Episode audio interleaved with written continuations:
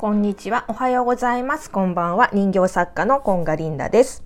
この番組はやり直しの宇宙理論ということで、え、2019年に私が宇宙の法則とか、え、宇宙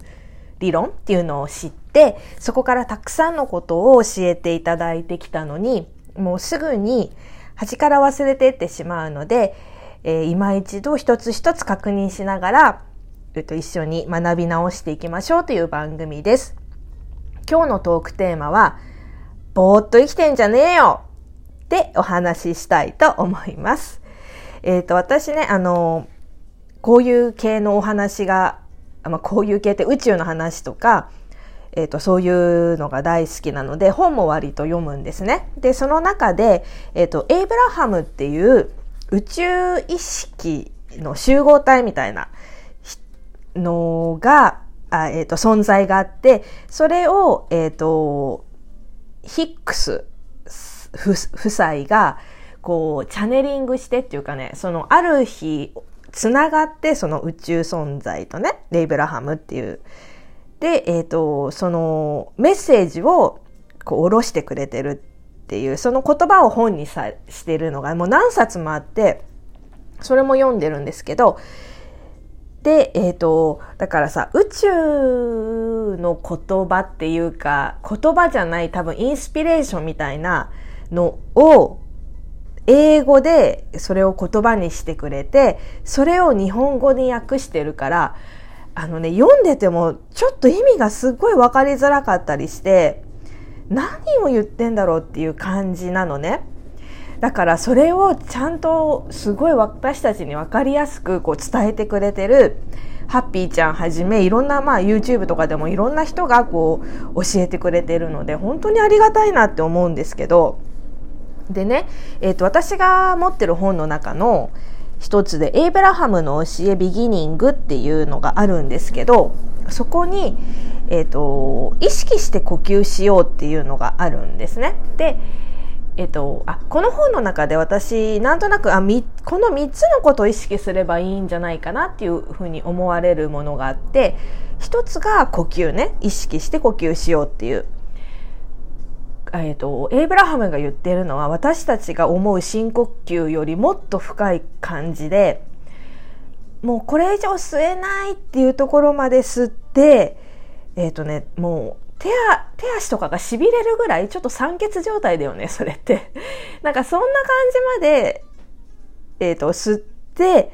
また意識して吐くみたいな。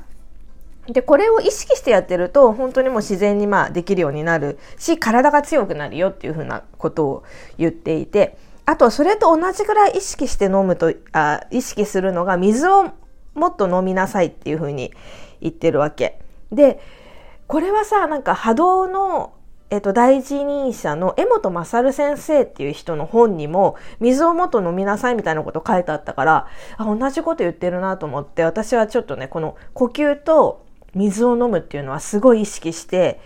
えっと、やるようにしてるんですね。で、もう一つ、エイブラハムがよく言ってるっていうか、これ大事なんだろうなって思うのが、意図する意図しなさいっていうふうに言ってるのね。で、えっ、ー、と、ちょっとこのね、本の中の一節を読みたいと思うんだけど、想像のプロセスに関するまとめっていうところで、えっ、ー、と、いきます。毎日何かを行うときには自分がどうしたいのか、その意図を決めよう。あなたの望みや高める人や環境を引き寄せられる人になると知ろう。そうでない人や環境は自分の意識から外し跳ねのけよう。自分が意識を向けているすべての思考はさらなる想像へとつながっていると理解しよう。その思考に対してポジティブな感情があれば想像の速度が上がることも知っておこう。日々を過ごす間に自分の感情に気を配り、ネガティブな感情が湧き上がってきたら、できるだけすぐに警笛が鳴っているのだと認識しよう。自分の意識、思考、言葉や行動が警笛を鳴らしたら、自分が望むことへと思考を変え、ネガティブな感情をポジティブなものへと変えよう。他人と接するときも同じである。というふうに書いてあるのね。だからまず、えっ、ー、と、こう何か行動するときに自分は、えっ、ー、と、どうしたいのか、どうありたいのかっていうのを意図しよう、意識して決めようっていうふうに言ってるの。それが例えば朝起きてそ、えーと、今日はどうする？だけじゃなくってワンシーンごとにやりなさいっていうふうに言ってて、まあ、例えばじゃあ朝起きました。私の場合だったらじゃあ朝お弁当作るるとかでその後みんなをあご飯を食べるみんなを送り出して洗濯物してとか家事がバーってあってそれが一通り終わったらじゃあ自分の作業を仕事に入りますみたいなのがあるんだけどそれをさともするとっていうかなんかトゥードゥリストみたいになりがちなんだよね。あの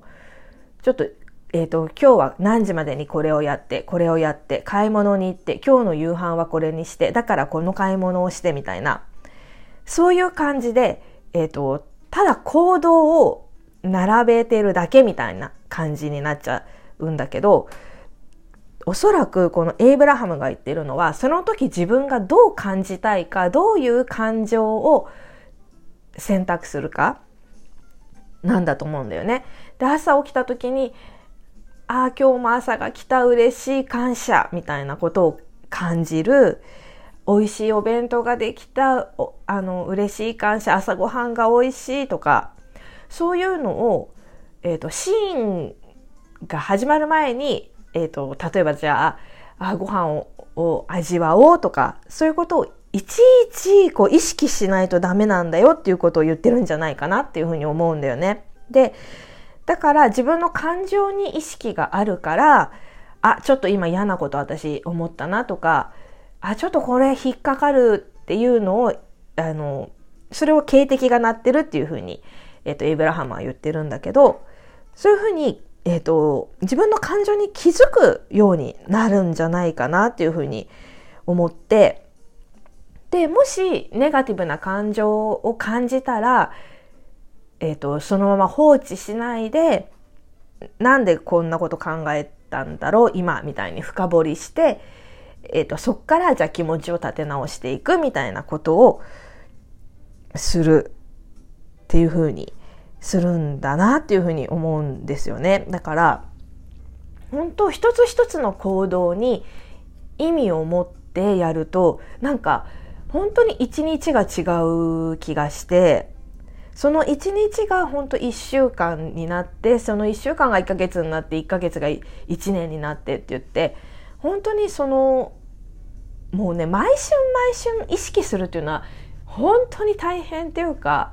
だって本当に流されちゃう毎日のこう忙しくもないくせにこうさただただこなしちゃってるっていう感じがあるんだよね一日のルーティーンみたいな感じで。だけどその一つ一つの行動とか所作を本当にえっ、ー、と意識して自分はどうありたいかを意識して感じてっていうことが大切になってくるんだなっていうふうに思いますね。これ本当にソ雲さんの丁寧度にも値するなっていうか同じこと言ってるなっていうふうに思うんですよね。でよくさなんかえっとお金の枠を外す時に例えばいつもだったら歩いたりとか電車で移動するところをじゃあもうタクシーを拾おうとかその何て言うんだろうなちょっとずつ贅沢を味わわせてあげるみたいなチャレンジっていうのが